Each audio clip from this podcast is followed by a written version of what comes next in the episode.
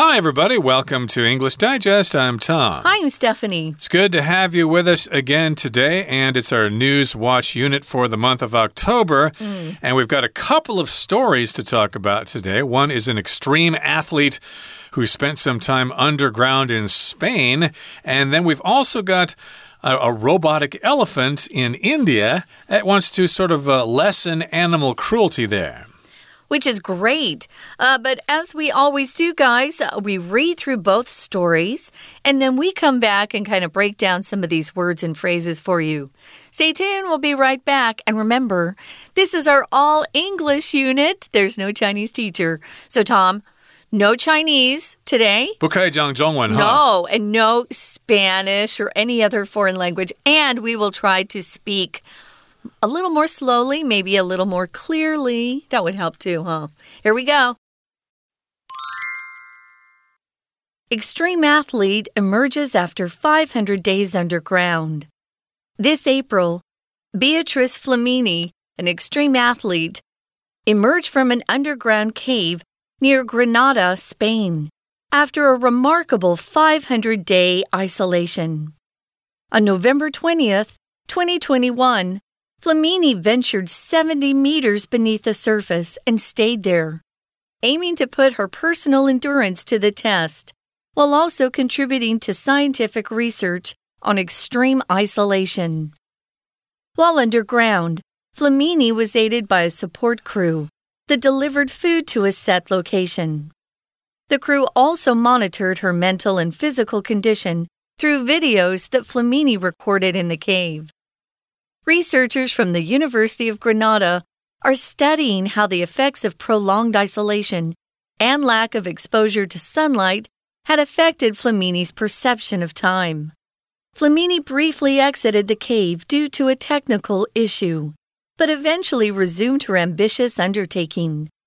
Her underground activities included exercising, reading, weaving, and drawing. Upon leaving, she voiced surprise at how quickly the time had passed. She later told reporters that she never thought of giving up early, and in fact, didn't want to come out. Indian temple aims to curb animal cruelty with robotic elephant. In a move to curb animal cruelty, the Irinjadappilly Sri Krishna Temple in Kerala, India, inaugurated a 3.3 meter tall, 800 kilogram robotic elephant earlier this year. This creation features moving eyes and ears and was donated by People for the Ethical Treatment of Animals, PETA, India. By conducting religious ceremonies using this mechanical elephant, the temple can help end the suffering of captive elephants. Kerala is home to around 2,500 such elephants, many of which are being kept illegally or have been transported without permission. According to PETA, elephants kept in captivity are often abused. As a result, they can show signs of psychological distress and may end up harming humans. Over a period of 15 years, captive elephants in Kerala have reportedly been responsible for 526 human deaths. One tragic case is Thechikottukavu Ramachandran, a temple elephant held captive for about 40 years that is said to have killed 13 people. Temple authorities hope other temples will follow their lead in embracing this cruelty free innovation. Okay, it's time for us to discuss the contents of our News Watch unit for the month of October. Again, it's our all English unit. So we've given the Chinese teacher the day off. And the first story is about an extreme athlete who emerges after 500 days underground. So 500 days is uh, more than a year and not too far from being actually two years. And this person actually spent that time, 500 days, underground and not above ground. And this is uh, actually a woman here by the name of Beatriz Flamini.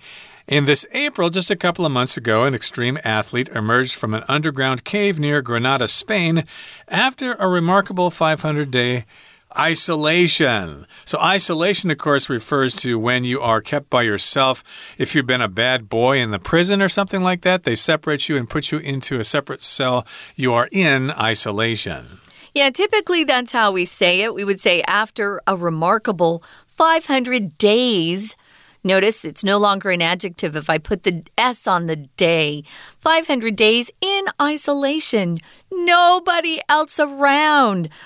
I don't think I'd like that. I do like to be alone quite a bit, but wow, that's too much alone time or too much me time. Uh, we're going to talk about why it's an extreme sport. When we say extreme athlete, it's somebody who participates in any sports that are considered very high risk or very dangerous. Maybe they're going at very high speeds or it's just dangerous. Uh, we'd never had anybody um, who was in isolation that long under under the underground, which is a kind of a crazy idea. But uh, yeah, she was willing to do it. I don't know what. Um, the, you know, if there was a prize at the end of it, I don't know. But mm. uh, I wouldn't want to do this myself. We're going to talk about what she went through, though. Remember, her name is Beatriz Flamini. Right, and she emerged from isolation. She came out of the ground, and on November 20th, 2021, Flamini ventured 70 meters beneath the surface and stayed there, aiming to put her personal endurance to the test while also contributing to scientific research on extreme isolation. So this happened, or at least it began, in November of 2021. And she ventured, or she went into the ground. It was 70 meters beneath the surface of the Earth, which is quite far down there. Maybe she went into a former mine or something like that. We don't really know. Here, yeah, I was thinking, what did it look like? Was it a whole, you know, kind of a room, or did she have many rooms? Mm. Uh, did she have AC, uh, air conditioning, or heat? That's, those are good questions. Yeah. And of course, she did have enough food there. I think people came and gave her supplies. Yeah. But again, she spent 70 meters beneath the surface or under the surface of the earth, and she stayed there. And the reason she did this was because she was aiming to put her personal endurance to the test. That was her goal. If you aim for something, you have a goal.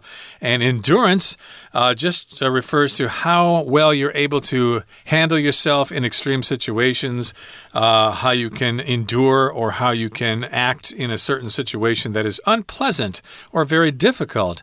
Of course, if you want to run a marathon, you have to have great endurance because after a while it starts to hurt a lot and you're very tired, but you need to keep on going despite the pain. Mm, I don't think I paid enough attention to, attention to this. She was in a cave.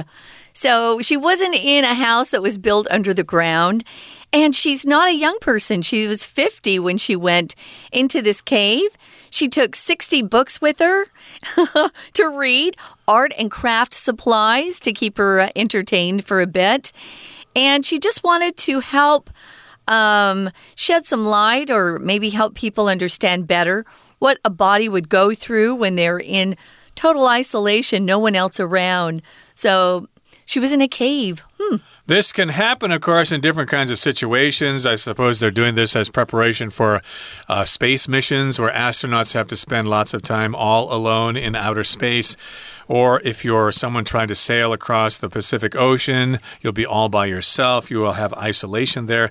So, again, uh, she wanted to put her personal endurance to the test. She wanted to see if she could take it, if she could handle it. But at the same time, she was contributing to scientific research on extreme isolation. So, the information that she provided may have been useful to scientists who study this for future application or for them to write scientific papers or scientific articles for journals. Well, and recently, just the last couple of years, I've read where very wealthy people are building themselves these bomb shelters mm, yep. where they can live underground. The rest of us will die, of course. Uh, but the rich people will be kept alive in their shelters. So maybe they wanted to see how someone would do after 500 days. Well, she got herself all set and she went beneath the surface and stayed there. And as Tom said, she was aiming or she set this as a goal to put her personal endurance to the test. You can test your endurance by doing things like um, how many how many hours can you run or how many minutes can you hold your breath anything to kind of force your body to go to an extreme uh, length to do something. Maybe your endurance is more mental or emotional that you're trying to test. But athletes, especially really top world athletes, are always trying to expand their endurance. So that they can do something faster or longer than normal people typically could. So she was trying to test her personal endurance and also contribute, as Tom said, to scientific research on what a person, a body, a person goes through when they're in extreme isolation. Right, of course, if you're by yourself for a day or two, that's just regular isolation. but if you're by yourself for many months or many years, that would be extreme isolation. Now, moving on now to the next paragraph.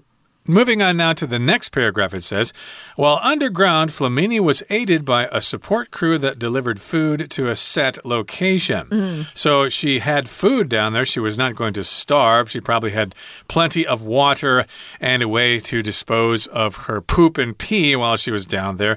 And she probably had ways to replenish the oxygen supply because she probably was breathing a lot of air there and turning it into carbon dioxide. So mm, they probably yeah. had to some, have some sort of air conditioning or something like that. And the crew also monitored her mental and physical condition through videos that Flamini recorded in the cave. So, this uh, special crew of people, this support crew, had various responsibilities. They delivered food to a set location and they also looked at TV monitors, making sure she was mentally okay, that she wasn't going crazy.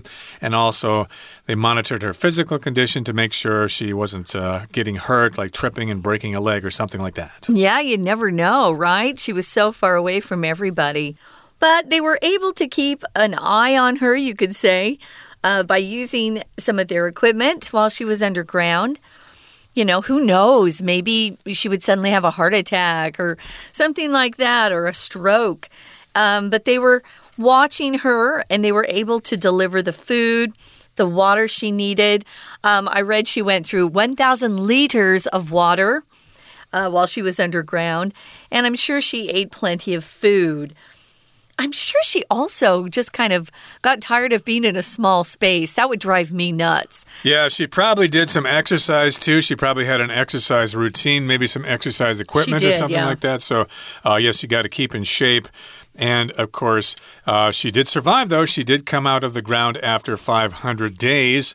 And moving on here, it's uh, we got researchers here from the University of Granada, and yeah. they're studying how the effects of prolonged isolation and lack of exposure to sunlight had affected Flamini's perception of time. So, this was a study conducted by researchers at the University of Granada, and they were studying the effects of prolonged isolation. Prolonged just means extended isolation that goes on for a long time. And also, she was underground there and was not exposed to sunlight. Sunlight's important, of course. Oh, yeah. And we need to be exposed to sun, especially for vitamin D production, but there are probably other benefits as well. And also, if you're underground and you don't see day and night, you probably lose track of time. Yeah, definitely. Uh, that would be hard. So they were researching this. So they've got some scientists that are looking at the data they're collecting. All of the information they're collecting is called data. And uh, they were studying the effects of what this prolonged, or if something's prolonged, it's just the time is extended in some way. They wanted to know how someone would react to being in isolation for that long. That's a long, long time. And how it affected her perception of time. Have you ever been somewhere and the time goes really fast and you think, Wow, are you kidding? It's been eight hours? It's usually when you're doing something fun. And then you've been in the opposite situation where you're kind of miserable and the time just seems to Oh, go so slowly. Uh, yeah, that's probably when you're doing something you don't like. She did briefly exit or leave the cave due to a technical issue. Maybe some of the cameras weren't working or some of the equipment that they monitored on monitored her on you know, had a problem. But eventually she resumed her ambitious undertaking. If you resume something, you start something after you've stopped for a while.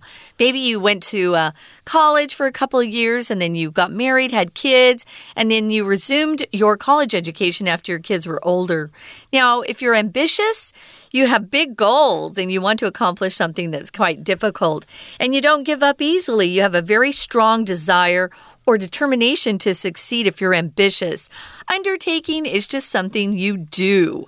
Uh, so her whole prolonged uh, time in isolation was her undertaking. So it's a task you do, a task you take on. a task, a challenge, or whatever. And her underground activities included exercise, reading, weaving, and drawing. So those mm. are ways that she kept herself occupied. Weaving just means you're making some kind of cloth, and she was practicing her drawing skills as well. Maybe she did some painting as well, we don't know. But upon leaving, or when she left, she voiced surprise at how quickly the time had passed. I hear voice is being used as a verb. She just said, Wow, the time really flew by. I was having such a great time. Yeah. I'd like to go down there for another 500 days. I don't know if she actually said that, but uh, she later told reporters that she never thought of giving up early and, in fact, didn't want to come out. My goodness, I guess she got used to it, and maybe life above ground isn't so great after all. Who knows? Right now, guys, we're going to take a quick break. And then we'll be back to continue on with our second story, which is about those robotic elephants.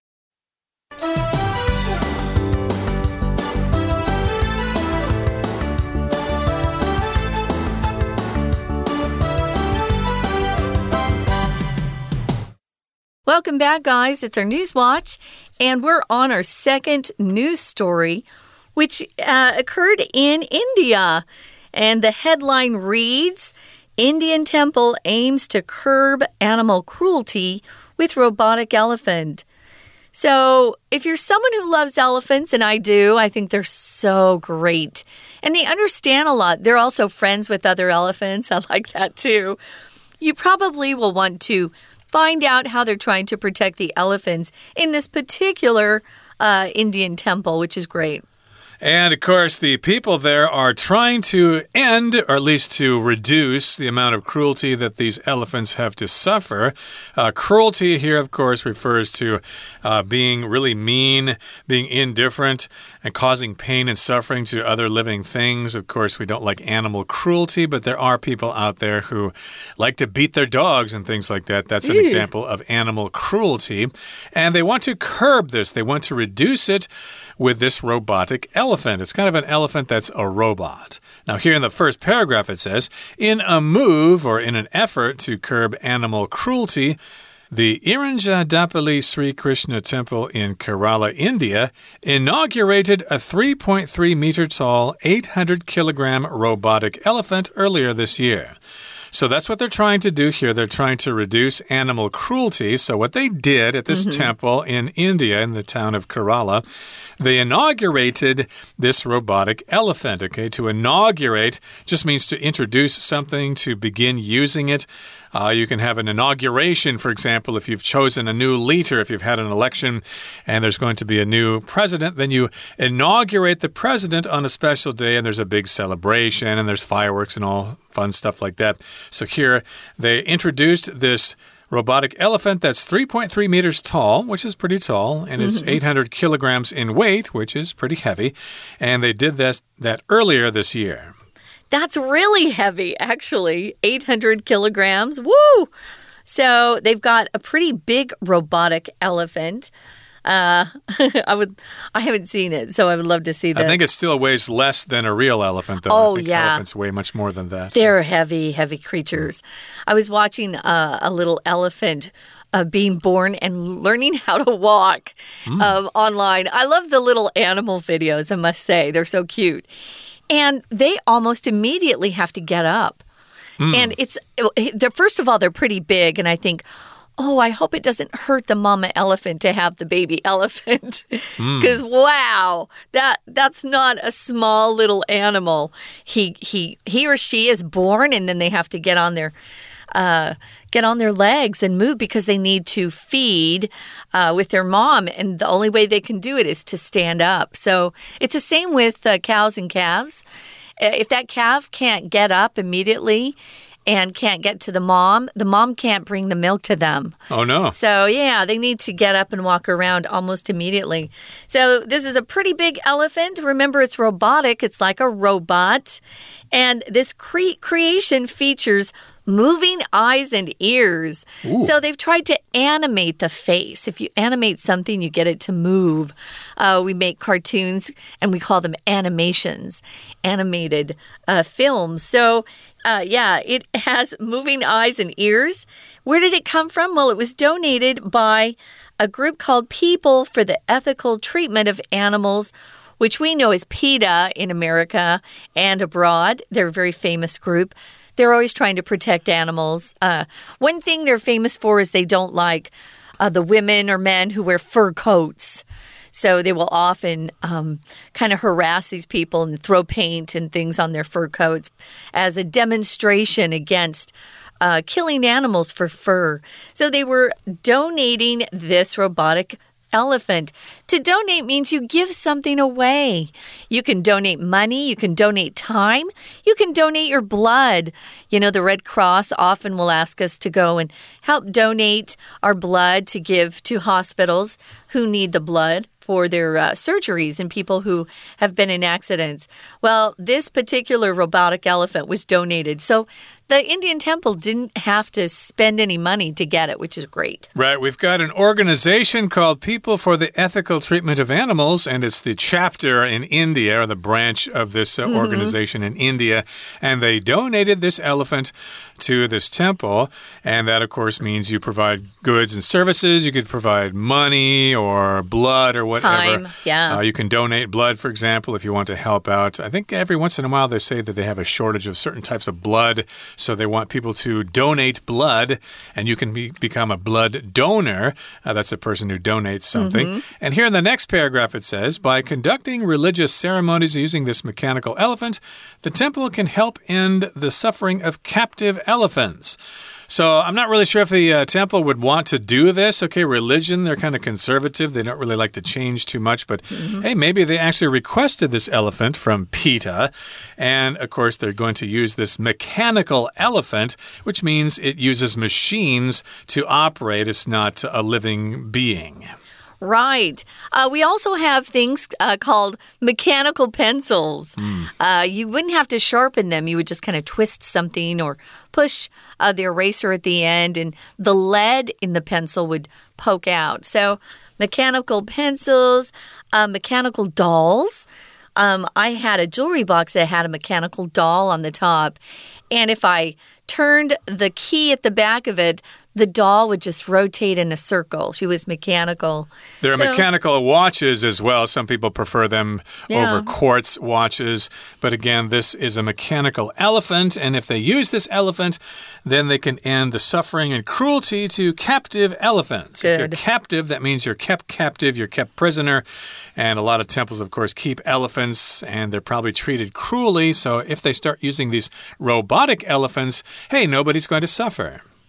Right. Uh, we use captive in another way, too, to talk about someone whose interest has been uh, focused on something. There's something that's really interesting and they just don't want to look away. Uh, you might be a performer and have a captive audience. The audience just loves what they're watching, either on screen if they're watching a movie, or maybe they're watching actors on stage. You've got a captive audience. So these elephants, unfortunately, suffer when they're in captivity. Uh, some zoos are better towards animals than others. Uh, I I hate to see zoos that mistreat animals. And I know we like to have the animals close enough for us to go and see and visit. But I'm so sad for the animals. I'm sure they would rather be uh, out in the wild and doing what they want to do. Well, this place in India is called Kerala.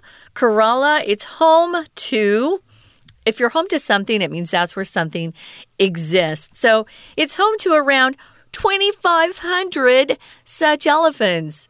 Wow. They have a lot of them there, many of which are kept uh, illegally. Uh oh. If you're doing something illegally, you're doing something against the law. You've broken the law. Or some of these elephants have been transported without permission. So, uh, there are strict rules on how to handle uh, lots of animals, especially elephants, because uh, they want to be uh, they want to protect them as much as they can. Good for them. And of course, these are lots of elephants spread throughout Kerala, which is an area of India there. And of course, they can help end the suffering of captive elephants. And here we've got this phrase, many of which. So in this sentence, we mentioned elephants, and then mm -hmm. we mm-hmm. want to say something about them. So we say many of which. Okay, so Kerala is home to around 2,500 elephants, and those elephants or some of those elephants are being kept illegally or have been transported without permission. So that does happen sometimes. Uh, you get illegal trafficking of animals because it's cheaper to get them from people like that. And according to PETA, elephants kept in captivity are often abused, which means they're not treated well. Uh, children might be abused or spouses might be abused in families. So you got to watch out for that. And here, animals are often abused. They're just treated treated cruelly. They are. So, um, PETA always keeps statistics like that. Uh, they like to go and investigate different zoos and different uh, shelters to see how the animals are being taken care of. And then they report back. So, elephants kept in ca captivity are often mistreated, often abused, they're hurt. And those poor elephants. So, as a result, they can show signs of psychological distress. Psychological means something to do with your mind. So if you're showing uh, something that, that shows that you're upset or you're under duress or in distress, uh, we could use both of those in distress or under duress. It means there's something that is causing you pain emotionally or mentally or even physically. So, unfortunately, these elephants do suffer when they're in captivity. And because they're in pain, they will often strike out at humans around them. Maybe they wouldn't normally, you know, want to hurt a human being. Elephants usually aren't that aggressive, but if an animal is in pain, watch out because you know they will strike out and they're very big. So they, they got can, trunks and tusks too oh, yeah, so you got to watch out for that. Well and those big feet they could uh, they could just stomp on you and squash you like a cockroach indeed. Uh -huh. and yes we've got incidents where elephants harmed human beings. They hurt them over yeah. a period of 15 years. Captive elephants in Kerala have reportedly been responsible for 526 human deaths. Wow. That's a lot of people dying there in Kerala, India there. Although it's a big area, but we've got all these different elephants and you don't want we don't want to have elephants suffering and we don't want people getting killed no. either. And one tragic case is Thechikottukavu Ramachandran a temple elephant held captive for about 40 years that is said to have killed 13 people. So that is one case, one example of elephants harming humans. This one is a tragic case. If there's a tragic, uh, there's a tragedy involved, mm -hmm. that means somebody got hurt, somebody got killed. It was a bad situation. So this did happen at a temple. It was held captive or was held as a prisoner for about 40 years. And over that time, it killed 13 people people. Wow. So you can see why they're trying to find another solution. Uh, they not only want to uh, help these elephants who are treated uh, poorly or cruelly treated or even abused, and they also uh, want to protect people too, because if those elephants are unhappy, they can uh, turn around and then hurt the people that are there. So the temple authorities, people who are in charge of the temple, hope other temples will follow their lead. If you follow someone's lead, you kind of copy what they do. So this first, this is a first temple to have a robotic, robotic elephant.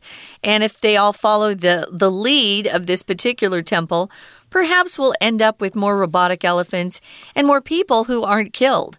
So, this is a great plan. I hope the other temples look at this one and kind of follow suit, follow their lead in embracing this cruelty free, cruelty free innovation, uh, which is a great idea. I like this. Hopefully, it will be cheaper and easier to operate a robotic elephant than it would be for the real thing. Oh, you don't have to feed them either. Right. You don't have to clean up their poop as oh, well. Yeah. So maybe you can even charge them using solar power or things like that. So, yes, we wish them the best, best of luck there.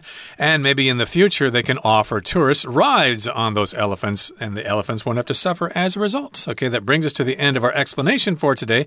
We have no Chinese teacher. Our Chinese teacher went off to India to pray at a Hindu temple there.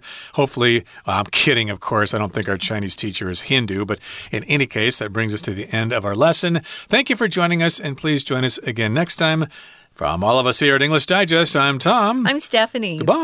Bye.